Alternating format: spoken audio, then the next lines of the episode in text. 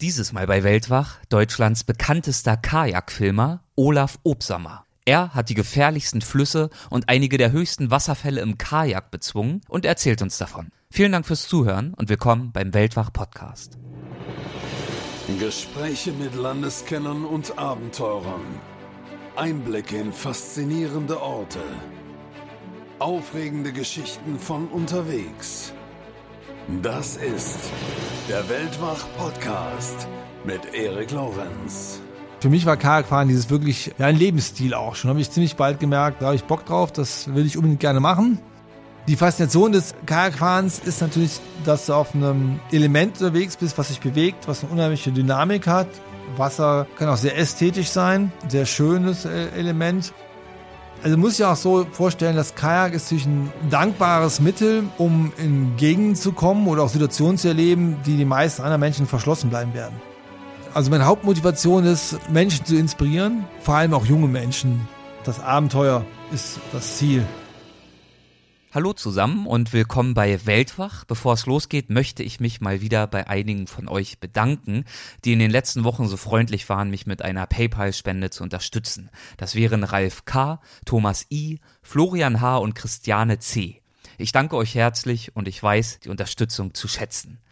Ja, jetzt aber zum Thema der heutigen Folge die gefährlichsten Flüsse und einige besonders hohe Wasserfälle, gefährliche Wasserfälle, respekteinflößende Wasserfälle. Extrempaddler Olaf Obsammer hat sie im Kajak bezwungen. Aufgewachsen in Hahn bei Düsseldorf, ging er schon im Mutterleib mit auf Kanutour. Nach einer ambitionierten Laufbahn im Handball zog es ihn dann 1998 nach Bayern, denn Olaf wollte näher am Wildwasser sein. Heute ist das Kajaken sein Leben, aber er ist nicht nur ein begnadeter Kajaker, denn von seinen Abenteuern auf den Flüssen der Erde bringt er auch preisgekrönte Expeditionsfilme mit. Inzwischen ist er einer der profiliertesten Filmemacher überhaupt und reist mit Boot und Kamera um die Welt. Wie es dazu kam, dass er mit Kajakfilmen sein Geld verdient und was er auf seinen Kajakexpeditionen so alles erlebt, das erzählt er in dieser Folge des Weltwach Podcast. Viel Spaß! Hallo Olaf, willkommen bei Weltwach. Schön, dass du dabei bist. Hallo Erik, freut mich auch, dass ich hier mal meinen Senf zum Besten geben darf. du bist richtig rumgekommen in der Welt und zwar auf eine, nach meinem Dafürhalten, ungewöhnliche Weise, nämlich mit dem Kajak. Wie hat sich denn deine Leidenschaft für das Kajakfahren begründet? Wie bist du auf diese doch außergewöhnliche Freizeitbeschäftigung gekommen? Ich hatte fast keine andere Wahl. Meine Mutter ist schon, als sie schwanger war mit mir, über den Rhein geschippert. Und da habe ich es quasi ins Blut mit der Muttermilch schon, das Kajak-Virus nennen wir ja so in der Szene immer, bin ich damit infiziert worden und auch nicht geheilt worden. Das hat mich dran gehalten. Da bin ich halt klassisch äh, über einen Kanusportverein. Da gibt es sehr viele in Deutschland. Gerade jetzt auch an den Flüssen Rhein und Ruhr kann man fast sagen, sich ein Kajakverein aneinander reiht. Und äh, ich bin in Wuppertal im Kajakverein groß geworden. Und meine Eltern haben meinen Bruder und mich in diese Richtung sehr gefördert. Haben dann auch gemerkt, dass wir ein bisschen mehr wollen. Wir waren zuerst in Wuppertal im Verein, im klassischen Kajak-Wandersportverein, Kanu-Wandersportverein. Und dann sind wir gewechselt nach Hilden, wo die äh, Ausbildung auch ein bisschen besser war, die Schulung. Gab es dann zweimal in die Woche auch Training wo dann auch gute Kajaklehrer einem die Techniken mehr vermittelt haben. Also es war ja nicht nur einfach, dass man einen Fluss runterfährt als Wanderfahrer, sondern auch einfach, dass man natürlich ähm, die Techniken für den Sport lernt und ähm, die haben auch Wildwasserausfahrten gemacht und so bin ich da langsam reingerutscht. Hattest du damals schon den Plan oder die Idee, dass daraus wirklich eine Profession werden könnte, dass du wirklich davon leben könntest? Ja, dass ich davon leben werden können, war natürlich in jungen Jahren noch nicht da. Ne? So natürlich äh, es das Wunschdenken. Meine Eltern sind mit mir auch sehr viel zu Vorträgen gegangen. Es gab damals zu der Zeit ich zwei Personen, einmal den Jürgen ähm, Gerlach, den Jürgen Deppe war das, glaube ich, der Vorträge gemacht hat und vor allem war der Hans Memminger. Ist eigentlich auch so der Pionier im deutschsprachigen Wildwasserraum gewesen. Der war in den 70er Jahren schon im ähm, Nepal, Burma, der war schon auf der ganzen Welt zu einer Zeit unterwegs wo das, glaube ich, wenige Menschen so intensiv betrieben haben. Und der Hans Memminger hatte eine 16 Meter Filmkamera, weil er eigentlich Werbefilme produziert hat. Hat er dann natürlich eine wahnsinnige Ausrüstung gehabt. Zu der Zeit konnte sich eine 16 Meter Kamera eigentlich kaum einer leisten.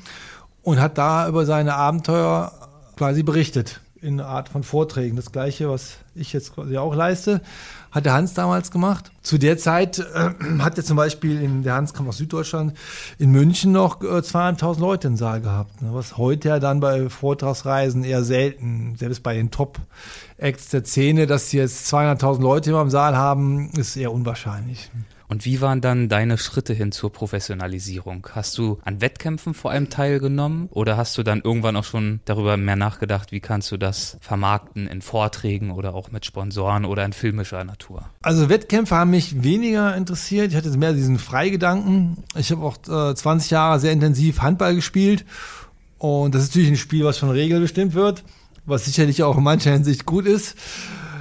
Aber das äh, Kajakfahren wollte ich das eigentlich gar nicht, dass man dann dort fremdbestimmt ist durch einen Schiedsrichter zum Beispiel oder äh, gibt es dann beim Wettkampf natürlich die Zeit und dann auch noch Torrichter. Wenn man jetzt einen Kanuslalom nimmt, wo man durch sein Kajak durch Tore zirkeln muss und darf man diese, diese Stangen nicht berühren, ist auch olympische Disziplin. Das wollte ich eigentlich nicht. Für mich war Kajakfahren dieses wirklich, ja, ein Lebensstil auch schon. Habe ich ziemlich bald gemerkt, da habe ich Bock drauf, das will ich unbedingt gerne machen. Mir war natürlich klar, dass man eigentlich damit kein Geld verdienen kann aber ich hätte mir zum Ziel gesetzt, dass ähm, zumindest dann ähm, neben dem beruflichen Werdegang äh, maximal ausüben zu können.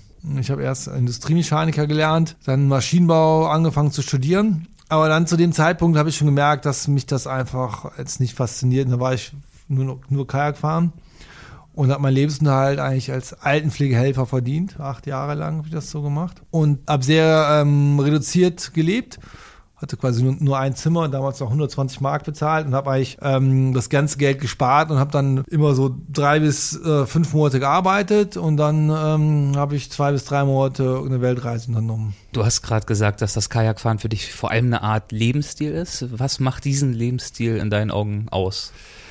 Einmal natürlich ähm, durch jetzt äh, Lifestyle, Lebensstil, dass man draußen ist eigentlich sehr viel. Also ja, eigentlich ist es so, dass man draußen kampiert, übernachtet, sehr gerne auch wild. Also jetzt, dass man einfach von diesen ganzen Regeln und Normen irgendwie geschafft auszureißen. Auf dem Campingplatz gibt es ja auch wieder 10.000 Regeln und Normen. Die sind ja auch gut, sonst würde es ja wei weitestgehend wahrscheinlich nicht funktionieren.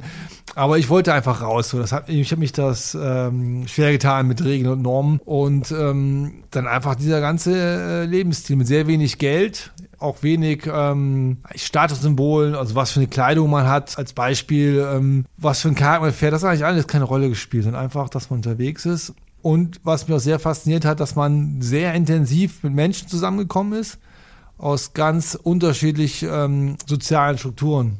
Es war jetzt von einem Polier bis zu einem hochkarätigen Doktor, Professor, sonst was, Chirurg, die man dann getroffen hat und mit dem man dann auch, klar trifft man Leute auch im Fußballverein von mir aus, aber natürlich nicht so intensiv nach einer Paddeltour. Das entsteht schon so ein unsichtbares Band kann man fast sagen, wenn man so an Grenzsituationen rangeht, den ganzen Tag zusammen intensiv äh, der Tätigkeit nachgeht und abends sich dann wieder zusammen kocht, am Lagerfeuer sitzt. Und das hat mich sehr, sehr äh, fasziniert und auch durchgeprägt im Leben. Du hast jetzt schon mehrfach das draußen schlafen erwähnt, die Lagerfeuer. Vielleicht kannst du mal ein bisschen erläutern, inwiefern das bei dir zusammenläuft mit dem Kajaken. Was sind das für Touren, die du machst? Ja, vielleicht jetzt noch ein bisschen aushole eben. Du hast mir gefragt, ja. Äh, dieser Beruf, wie ich dann da das professionalisiert habe. Ne? Ähm, es ging dann schon so los, dass wir kleinere äh, Sponsorvereinbarungen bekommen haben. Da gab es da 1000 D-Mark mal vielleicht für eine Tour oder gab es mal 2000 D-Mark. Und so hat sich das dann so ein bisschen entwickelt, dass wir dann geschafft haben, die ähm, äh, Reisen äh, mit zu finanzieren. Und dann wollte ich eigentlich auch fotografieren anfangen. Zwei Freunde von mir haben fotografiert und ihre Bilder verkauft und auch kleine Vortragstouren äh, in der Kajak-Szene geleistet. Nur die meinten dann zum Beispiel zu mir, Olaf, es sind ja schon zwei Fotografen und der Markt ist schon klein. Ne? Da kannst jetzt nicht, dann können wir mal nicht mehr zusammen losziehen, weil wir nicht äh, alle drei die gleichen Bilder verkaufen können. Ne? Und dann meinte ein Freund von mir, dann, ähm, dann fang doch an zu filmen, macht doch gerade keiner. Und ich bin ein großer Pragmatiker und habe mir gedacht, das hört sich pragmatische Lösung an. Dann habe ich eine wie damals ähm, aus meinen ganzen Ersparnissen einen digitalen ähm, Drei-Chip-Camcorder. Die meisten sagt das wahrscheinlich nichts mehr, aber es gab welche nur einen Chip und die besseren hatten dann drei Chips. So, das war dann schon ähm, 5000 Mark hat das Gerät damals gekostet. Ähm, das war dann schon eine Investition zu der Zeit. Und so bin ich dann eigentlich, dass das ähm, professionalisiert wurde, habe immer mehr Sponsoren bekommen Und bei diesen Reisen jetzt. Noch eine Frage zur Kamera. Was waren das dann für Aufnahmen, die du damit gemacht hast, die du da angeboten hast? Ja, eigentlich so, am Anfang war es natürlich sehr stark auf das ähm, Wildwasserfahren bezogen und auf das Drumherum, auf den ähm, Lifestyle. Zum Beispiel beim DV war ganz lustig, am Anfang war natürlich auch noch nicht die Möglichkeit, jetzt direkt Geld mit zu verdienen. So war ich Vorträge, war da noch. Eine große Hürde war auch die digitale Nachbearbeitung. Damals gab es noch nicht so viel leistungsfähige Computer, die erschwinglich waren, mit denen man digital eine Videodatei noch schneiden konnte.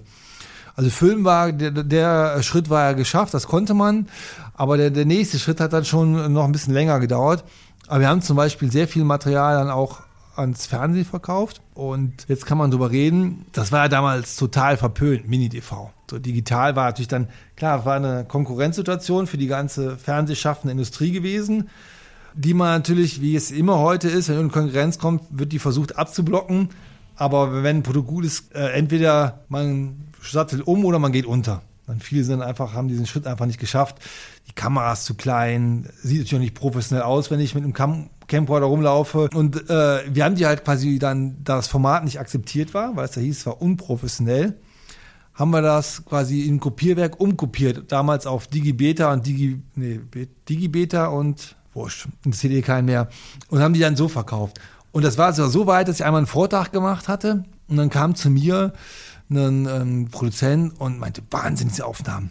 Das muss ja Digibeta, also Digibeta war besser als Digibeta äh, SP, ein Stückchen besser. Wie, das machst mit der großen Kamera? Und ich so, nee, das ist Mini-DV. Wollt ihr mir nicht glauben. Hat er mir nicht geglaubt. Und dann das nächste Schritt war auch ganz lustig, jetzt, ähm, um wieder zu Regeln und Normen zu kommen. Ich habe jetzt ja nicht, bin ja quasi ein Quereinsteiger gewesen. So einfach die Kamera gekauft und losgelegt. Hab dich im Laufe deines Lebens natürlich sehr viele Leute kennengelernt, die ähm, mich unterstützt haben, mir viele Tipps gegeben haben, viel Hilfe habe ich natürlich dann bekommen. Aber damals war es zum Beispiel so, dass meine Aufnahmen auch gestochen scharf waren. Im Wildwasser gerade auch. Und die meinten, wie ich das geschafft habe, dass jeder Wassertropfen so brillant ist.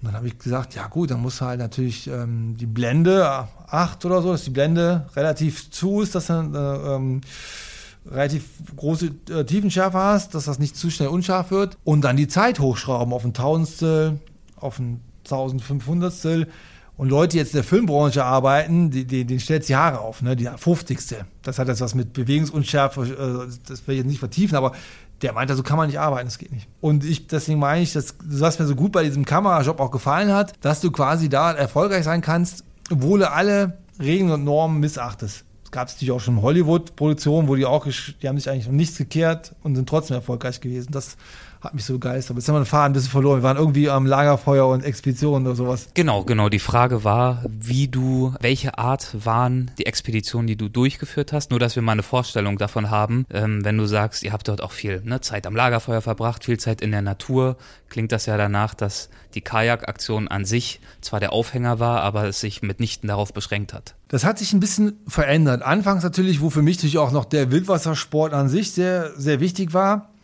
ich paddle natürlich immer noch gerne, aber für mich war das schon das, das entscheidende Element. So, wenn, wenn man gehört hat, irgendjemand ist den, den Wasserfall gefahren, dann ist man da hingefahren und hat sich den angeschaut. Entweder ist man den auch gefahren oder hat sich einen Kopf drüber gemacht, wie hat er das geschafft, den zu fahren. Ne? So war mehr das Sportliche.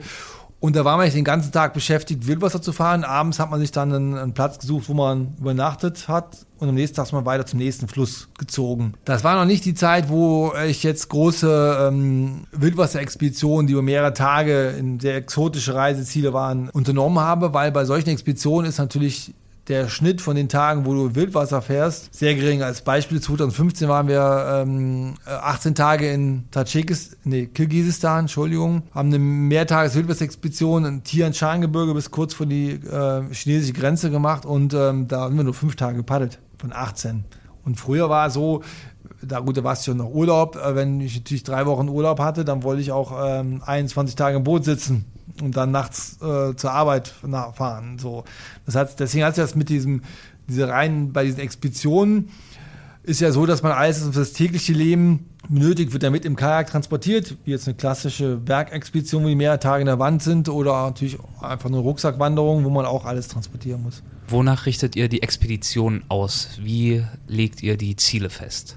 Das ist ganz unterschiedlich. Ähm, hing auch ein bisschen von meiner Lebenssituation ab, wie viel Zeit ich jetzt hatte. Ähm, jetzt habe ich zwei kleine Kinder, das ist weniger Zeit, dann ist auch teilweise so, dass äh, Freunde von mir eine Idee haben und das dann eigentlich komplett organisieren. Ich kümmere mich meistens um die äh, Vermarktung und die Kohle ranzuschaffen, weil, ich die Kontakte da ganz gut ha habe.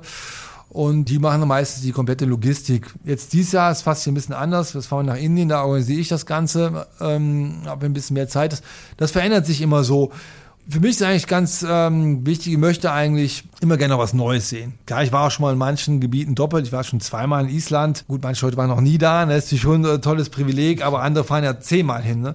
So, und ich will eigentlich so jedes Jahr irgendwas Neues erleben. Und dementsprechend, jetzt war ich äh, ein längeres Projekt, das ging nur mehrere Jahre in Zentralasien unterwegs, äh, Altaigebirge, Russland, das ähm, Tianschangebirge, Kirgisistan und das Pamirgebirge, Tadschikistan. Jetzt will ich gerne wieder aus Südamerika einfach mal einen Urwald wieder erleben. So, also es ist so ein bisschen so, äh, ich überlege mal, wo ich gerade hin möchte, wo ich Lust zu habe. Und dann, ähm, ich weiß auch noch, wo es sehr viel Potenzial gibt an Flüssen. Es geht für mich auch nicht darum, dass ich jetzt eine Erstbefahrung mache, sondern einfach das Abenteuer ist das Ziel. So. Was verstehst du unter einem Abenteuer? Was ich unter dem Abenteuer verstehe, die, die, die Definition, steht das nicht in Wikipedia gut geschrieben. ich kriege das bestimmt nicht so gut zusammen für mich ist einfach ein Abenteuer natürlich äh, eine Reise, wo man nicht genau weiß, wie der Ausgang sein wird. So, das, mhm. das kommt natürlich jetzt noch sehr blumig wahrscheinlich äh, äh, weiter beschreiben. Und Abenteuer kann natürlich dann ähm, im, im, großen Bereich sein, aber so eine Reise kann ja schon im kleinen Bereich sein, auch als, als junger Mensch. Und da nimmt man ja auch oft unter Dinge, wo man nicht genau weiß, wie die ausgehen werden. Wie wichtig oder wie hoch ist heute noch der Prozentsatz der Tage, die ihr dann im Wasser verbringt? Anscheinend ein bisschen niedriger geworden. Du sagst jetzt der Regenwald, dass du mhm. also dich auch um das Drumherum interessierst. Ja, das Drumherum hat mich früher auch interessiert. Ich habe es mir mal angeschaut, ich habe nur nicht das äh, dokumentiert oder gefilmt. Mhm. Ne, so, ähm, mittlerweile, da, da es sich auch mein Beruf geworden ist, weiß ich auch natürlich gerade bei den Vorträgen oder auch wenn du eine Dokumentation machst fürs Fernsehen, äh, du brauchst natürlich was drumherum.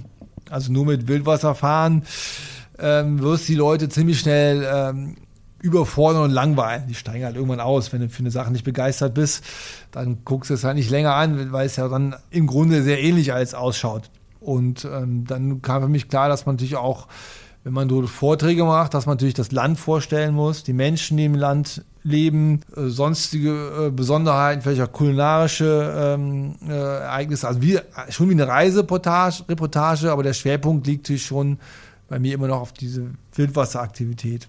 Kannst du ein Beispiel dafür nennen, für eins dieser Länder, die du in deinen Vorträgen etwas genauer vorstellst? Ja, zum Beispiel äh, Tadschikistan. Hm, da, das hängt natürlich ein bisschen davon ab. Früher hatte ich noch wahnsinnig viel Zeit, habe es nicht gemacht. Das ist eigentlich schade. Gut, ich könnte mit dem Material jetzt auch nichts anfangen, weil die Qualität nicht ausreichen würde mehr von, um das heute jetzt als Vortrag zu nutzen. Ne? Wenn du natürlich zwei, drei Monate unterwegs bist, erlebst du dich noch ganz andere Geschichten und viel engeren Kontakt kannst du erleben. Jetzt ist so, ähm, in Tadschikistan hatten wir auch drei Wochen und die ganze Aktion, das ist schon alles sehr äh, streng geplant, so ne, mit wenig Puffertagen und ist alles sehr gut aufgegangen. Und da hat man natürlich noch ein paar mehr Tage, wo man dann noch das Land noch bereisen konnte.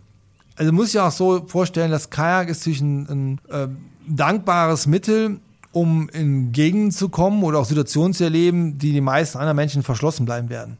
Natürlich kannst du als Backpacker, sieht man ja auch bei den Vorträgen hier, sie suchen sich auch so Geschichten aus, so spezielle Typen, die sie aus dem Land porträtieren. Aber wir kommen als Kajakfahrer natürlich doch dorthin, wo wir manche heute gar nicht hinkommen werden, weil es einfach abstrus ist, da jetzt hinzufahren als normaler Tourist. Und dann kommst du dich auch in Gegenden und erlebst Situationen, ähm, die anderen dann verschlossen bleiben. Das ist durch das Kajakfahren ganz toll. Vielleicht als Beispiel in Tadschikistan war auch so, also bei den Einstiegen auch, aber gerade bei den Ausstiegen, wo man dann aus den Gebirgen wieder ein bisschen mehr zur Zivilisation gekommen ist, da war immer ein Empfangskomitee auf der Brücke. Und die, da standen die Leute, haben auf uns gewartet. Ja, die haben sich dann unsere Fahrer, äh, wir hatten natürlich Autos mit, mussten ja in dem Land reisen.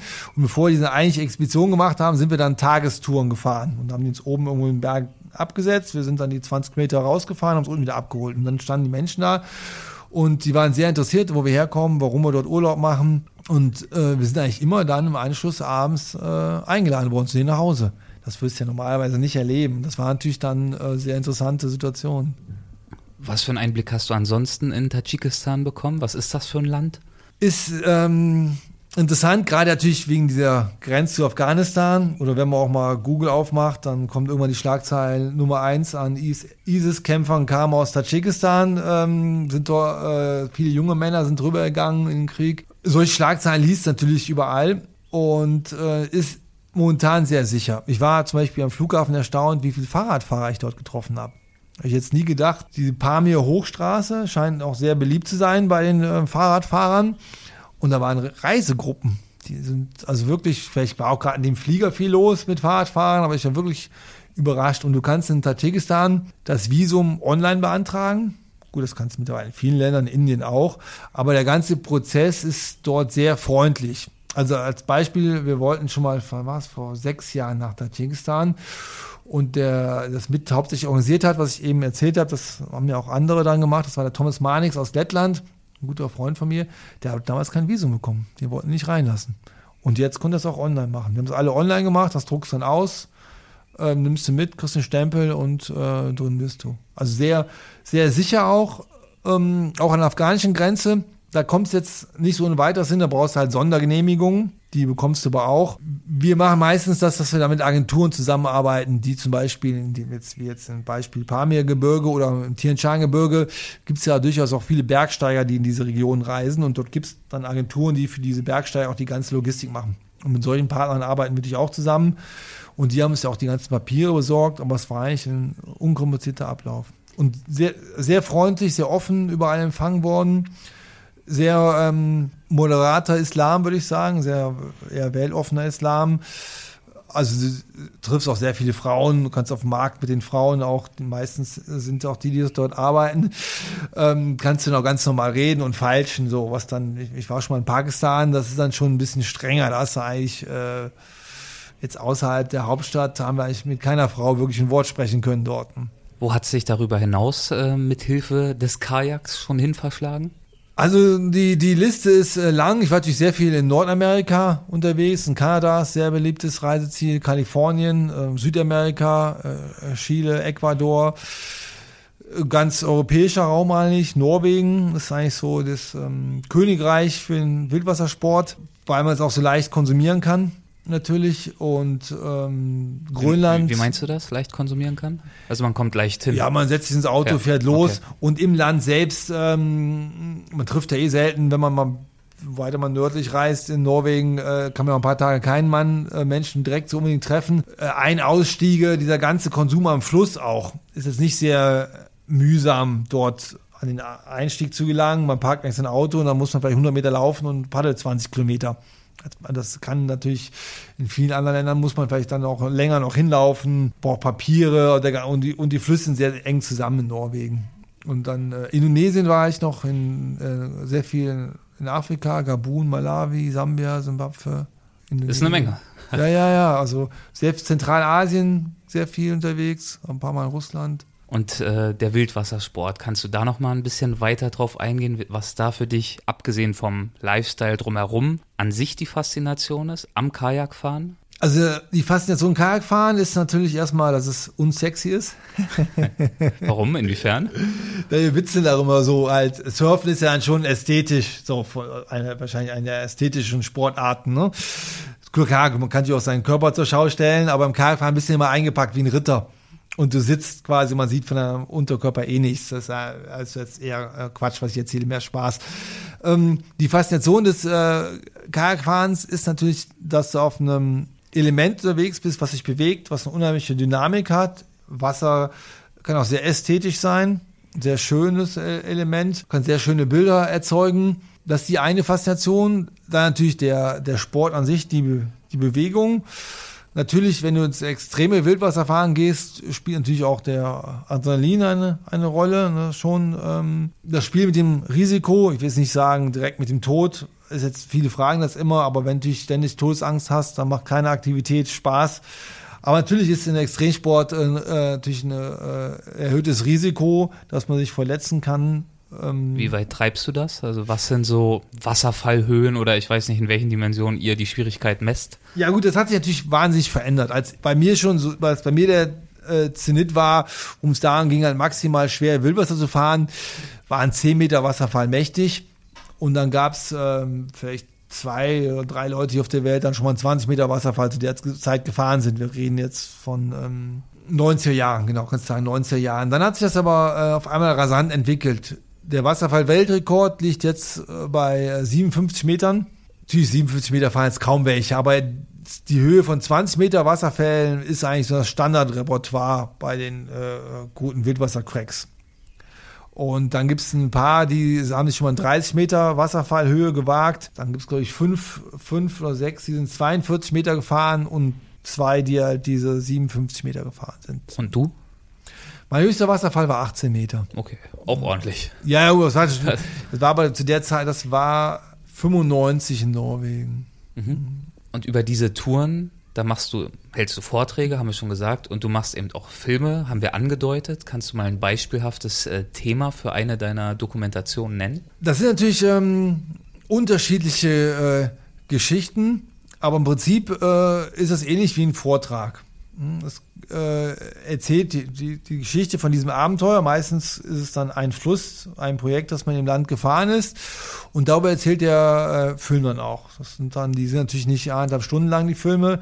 Die sind so meistens äh, zwischen 20 und 40 Minuten lang. Mit, ähm, wo natürlich die äh, ganzen ähm, Personen, die mit beteiligt sind, das sind eigentlich auch alles meine Freunde, natürlich auch äh, sehr oft zu Wort kommen. Und wo dann die, die Interviewstrecken nicht ausreichen, ist dann ein Erzähler, der halt dann dort die nötigen Informationen gibt und dann wird dort das Abenteuer beschrieben. Ich habe aber auch einen Film gemacht über eine bestimmte Art vom Kajakfahren, das heißt äh, Freestyle, wo du, ähm, das ist ein spielerisches Element, die Boote sind sehr kurz. Also ein Wildwasserkajak ist so zwischen 2,40 Meter und 2,70 Meter Länge. Und äh, Seekajak geht dann schon 5, 6 Meter Länge als Beispiel. Und diese Freestyle-Kajaks sind eigentlich unter 2 Meter. Und mit denen kann man in Wellen, wie man das aus dem Meer kennt, gibt es die durch den Fluss auch. Nur, dass die Welle sich im Fluss sich nicht bewegt. Die ist an einem Platz. Die läuft jetzt nicht hoch oder runter den Fluss, wie die Welle am Meer natürlich durch die Brandung reingedrückt wird. Und in dieser Welle äh, kann man Tricks mit seinem Kajak vollführen. Also das muss man sich so vorstellen.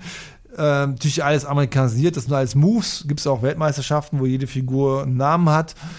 Und die schaffen zum Beispiel ihr Boot ähm, 63 Grad einmal in der Luft. Dann sind die anderthalb Meter in der Luft, springen, schaffen sich dort rauszulösen und drehen es einmal in der Luft. Eigentlich auch in fast alle Richtungen, die man sich vorstellen kann. Und dabei, diese, speziell diese, ähm, diese Art von Kajakfahren, habe ich auch mal einen Film gemacht. Und da bist du dann als Kameramann aktiv, ja, den, den, als Regisseur auch? Machst du auch quasi das Konzept für den Film oder wie ist deine Rolle? Ja, ich bin, das ist eigentlich eine ähm, Ein-Man. One-Man-Show, One richtig. Ein Die Ein-Man-Show. Die Ein-Man-Show. Ja. Ähm, ich mache eigentlich fast alles selbst, außer dass äh, mir ab und zu mal jemand hilft beim Film. Aber im Prinzip äh, geht das von dieser Idee der Geschichte zu erzählen, das Geld ranzuschaffen, natürlich auch das, das zu produzieren, die Idee umzusetzen, das Ganze zu organisieren, also die ganze Reise, Logistik zu organisieren und, und bis nachher dann auch die Postproduktion. Natürlich habe ich manchmal Leute, die mir helfen und vielleicht nochmal drüber schauen, Klar. so wo man dann sagt, schau mir mal an, äh, äh, habe ich deinen Faden verloren, kommt man da mit oder, oder ist die Geschichte total blöd. Aber ich habe jetzt nicht so, dass da irgendwie ein Team zusammenarbeitet, direkt in dem Sinne. Gibt es ansonsten noch Expeditionen, an die du besonders oft zurückdenkst oder wo du sagst, die war prägend, die war was ganz Besonderes für dich? Das ist eine interessante Frage. Also wenn, wenn wir natürlich auf, äh, du hast dich jetzt wegen Expeditionen gefragt, aber wenn ich so sage, was die schönste Reise war, dann war es sicherlich die Reise zu den Galapagos-Inseln. Hm, da durfte ich zwölf Tage mal verweilen und äh, das hat mich am meisten bewegt. Hast du da vor allem auch wieder Zeit im Kajak verbracht nee, und drumherum gepaddelt immer oder auf den Inseln dann? Auf den Inseln, ja. du darfst da gar nicht. Das ist natürlich ein Naturschutzgebiet. Ich habe aber nie was über das Kajakfahren, also in dem Fall wäre es ja Seekajakfahren, wenn man mehr unterwegs ist, gehört, dass das jemand gemacht hat. Sollte mich ja nicht wundern, wenn man es gar nicht darf. Das ist ja schon alles sehr reglementiert, natürlich auch durchaus sinnvoll. Und wir haben dort einmal so eine klassische ähm, Kreuzfahrt auf so einer Motorjacht gemacht, was sehr viele machen wo dann sieben Tage eigentlich so von Insel zu Insel hoppst. Und dann waren wir noch den Rest der Zeit auf, in Santa Cruz ähm, und haben von der Tageswanderung und Ausflüge gemacht. Und das kann ich ja jedem empfehlen. Viele meinten es mir natürlich wahnsinnig teuer, aber es ist eigentlich entstanden aus einer Reise nach Ecuador. Natürlich, wenn jetzt von, von Europa sagst, wir nur zum Galapagos-Inseln, ist das natürlich schon ein teurer Spaß. Aber wenn du eh weißt, du fliegst nach Ecuador, weil da hatte ich auch ein ähm, Produktionsthema, hatte ich mir ähm, dort überlegt, was ich äh, umgesetzt habe. Und dann haben mir viele gesagt, wenn, dann geht zu den Galapagos-Inseln. Das habe ich auch gemacht. Und ich kann euch jedem nur sagen, lieber ein bisschen weniger Rente, dafür mal die Galapagos-Inseln gesehen zu haben. Ist mein Tipp, den ich euch allen gerne geben möchte. Hat man auch mehr von, ist natürlich nicht materiell, aber die Erinnerungen bleiben am Leben lang und sind sehr wertvoll. Bei den Expeditionen ist es so, man kann fast grundsätzlich sagen, eigentlich bei jeder Reise, ob man jetzt eine Expedition unternimmt oder eine Reise mit äh, Menschen zusammen, dass wenn man sich untereinander nicht versteht oder man sagt also die Chemie, die zwischenmenschliche äh, Chemie nicht äh, passt, dass der, dass man am schönsten Ort der Welt sein kann, aber bleiben die schlimmsten Erinnerungen zurück, die man in seinem Leben vielleicht so aufgenommen hat. Und da ist natürlich ganz wichtig, mit wem man eigentlich unterwegs ist. Die Aktion ist fast sekundär. Wichtig ist auch, dass da einfach eine gute Stimmung ist. Ähm, niemand ein größeres Ego hat als ich selber.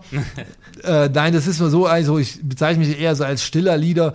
Du kannst fast sagen, ein großes Ego kann dich dankbar sein, weil du kannst dich ja in die Hände des Egos geben, weil es macht ja auch alles.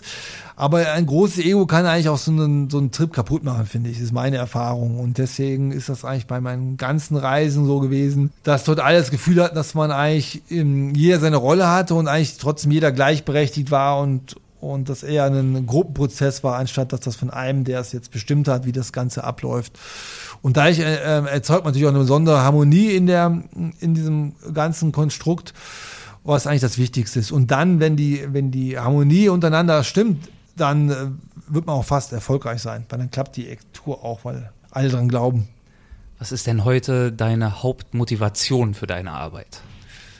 Inspiration.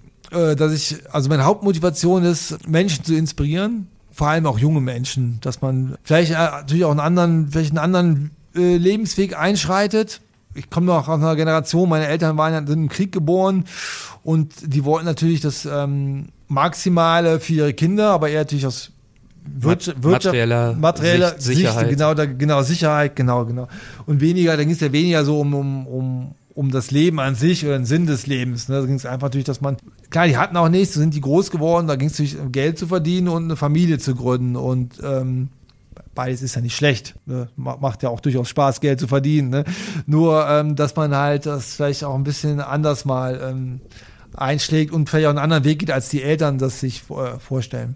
Ich würde gern zum Abschluss noch äh, die Halbsätze machen. Das ist eine Kategorie, die haben wir des Öfteren in unseren Folgen. Das heißt einfach, ich gebe dir einen Halbsatz und wir schauen, ob dir was dazu einfällt. Mhm. Wenn ja, was es ist, kann ganz knapp sein oder auch ein bisschen ausführlicher. Mhm. Ein intensives Leben zu führen bedeutet für mich Erfüllung. Das Wichtigste, das das Reisen mir schenkt, ist das Wichtigste, was das Reisen ähm, mir schenkt. Du, jetzt darf ich nur mal Halbsatz antworten, oder das ist so viel. das Reisen schenkt mir sehr viel. Natürlich äh, Erfüllung, Freundschaft. Ja. Eine häufige falsche Vorstellung über Wildwasser-Kajak fahren ist. Dass wir verrückt sind. Seid ihr nicht? Natürlich ähm, äh, muss er ein bisschen verrückt sein, aber äh, nicht so verrückt, wie Leute glauben. Eine Begegnung auf einer meiner Expeditionen, die mir ganz besonders viel bedeutet hat oder an die ich oft und gern zurückdenke, war? Ich kann mich gar nicht auf eine spezielle Begegnung ähm, festlegen, einfach weil ich so viele Menschen getroffen habe und da waren so viele schöne Begegnungen dass ich das gar nicht einstufen kann. Das war jetzt die ultimative Begegnung. Das Fällt dir ein nicht repräsentatives äh, Beispiel ein? 1995 ähm, war ich auch meine erste Expedition. Natürlich war ich vorher schon Wildwasserfahrer auch in Kanada, aber Kanada sehe ich jetzt nicht so als Expedition. Das kann man sehr einfach bereisen. Da waren wir in Malawi unterwegs und sind den Ausfluss, also Malawi ist äh, Zentralafrika, und sind den Ausfluss des Malawisees gepaddelt. Das war eine Mehrtages-Wildwasser-Expedition. Das war das erste Mal, dass ich dann auch in so ein anderes Land gereist bin. Vorher kann ich Afrika nur aus, aus den Medien, aus der Medienwelt. Und dann dort einmal auch mit diesem Wohlstandsgefälle so das wirklich mal zu erleben. Du läufst quasi dort durch Livingston, durch die äh, äh, Kleinstadt und du hast eine Traube von äh, vielen kleinen Kindern, die alle an dir zupfen und Geld von dir wollen. Das war schon, äh, ähm, das ist vielleicht eher ein bedrückendes Beispiel, ne? aber das hat mich schon geprägt, so ähm, dieses, diesen Unterschied, den man dort dort gemerkt Also überhaupt die Begegnungen, die ich dort erlebt habe. Die meisten waren natürlich eher negativ mit den, im Rahmen mit den Menschen, die dort aus Europa gearbeitet haben. Nicht mit den äh, Menschen, die dort gelebt haben. Die sind ja erstaunlich gut drauf oft, obwohl sie ganz wenig haben. Ne? Aber das äh, fand ich schon sehr. Und inwiefern dann negativ mit den Europäern? Ähm, das waren meistens Menschen, die aus äh, Europa kamen und dort versucht haben, Business zu machen oder für ihre Firmen hingeschickt haben. Und die Welt dort funktioniert anders als bei uns. Wenn dort ein Taxifahrer bis zwölf sein Geld verdient hat, dann kann sein, dass er sich den Rest des Tages nicht mehr in ein Taxi setzt. Das heißt, wenn du dich irgendwo hinfahren lässt und dann sagst du dem, ah, kannst mich hier um 16 Uhr wieder abholen, das ist alles möglich.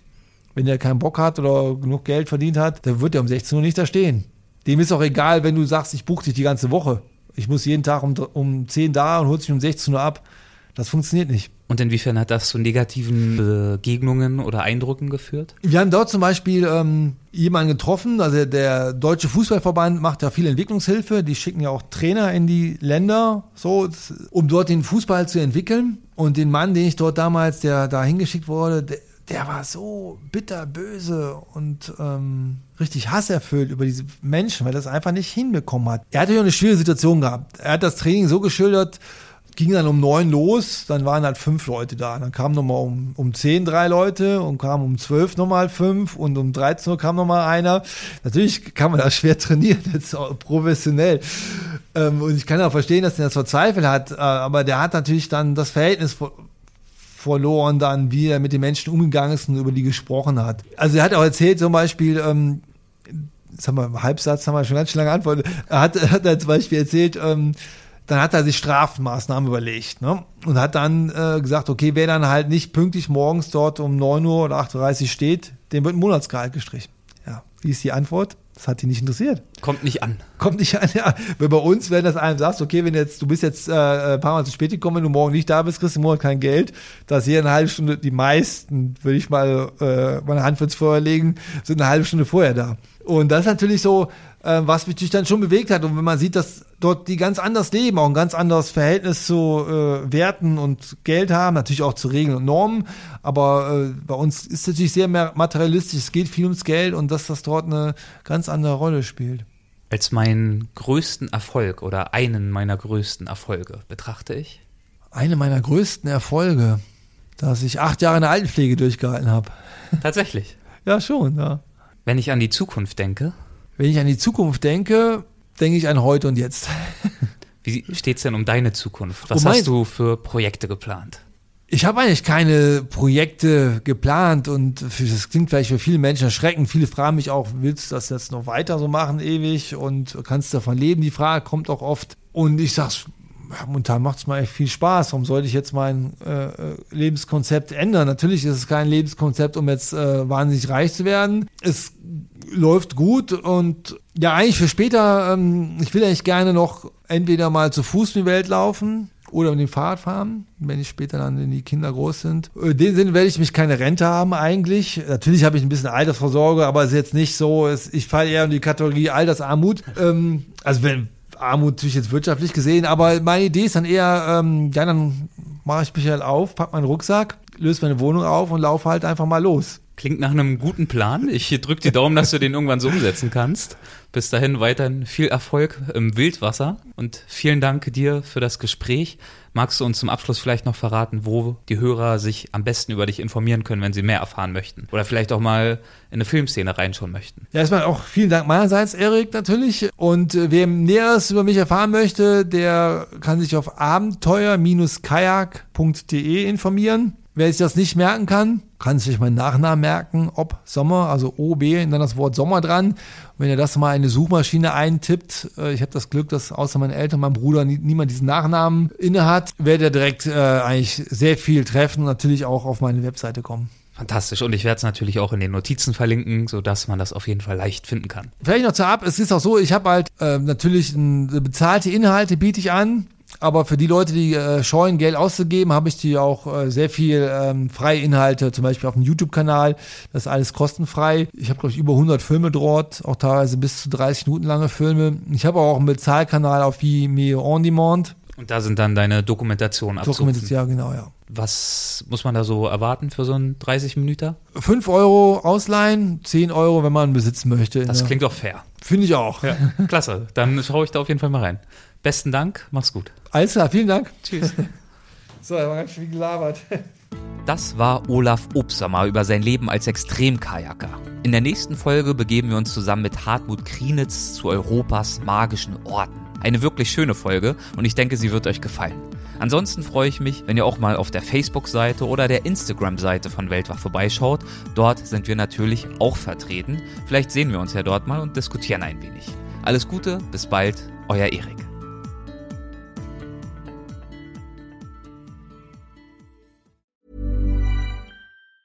Planning for your next trip? Elevate your travel style with Quince. Quince has all the jet setting essentials you'll want for your next getaway, like European linen, premium luggage options, buttery soft Italian leather bags, and so much more. And it's all priced at 50 to 80% less than similar brands. Plus, Quince only works with factories that use safe and ethical manufacturing practices. Pack your bags with high-quality essentials you'll be wearing for vacations to come with Quince. Go to quince.com slash trip for free shipping and 365-day returns. Even when we're on a budget, we still deserve nice things. Quince is a place to scoop up stunning high-end goods for 50 to 80% less than similar brands. They have buttery soft cashmere sweaters starting at $50, luxurious Italian leather bags, and so much more. Plus, Quince only works with factories that use safe, ethical, and responsible manufacturing. Get the high-end goods you'll love without the high price tag with Quince.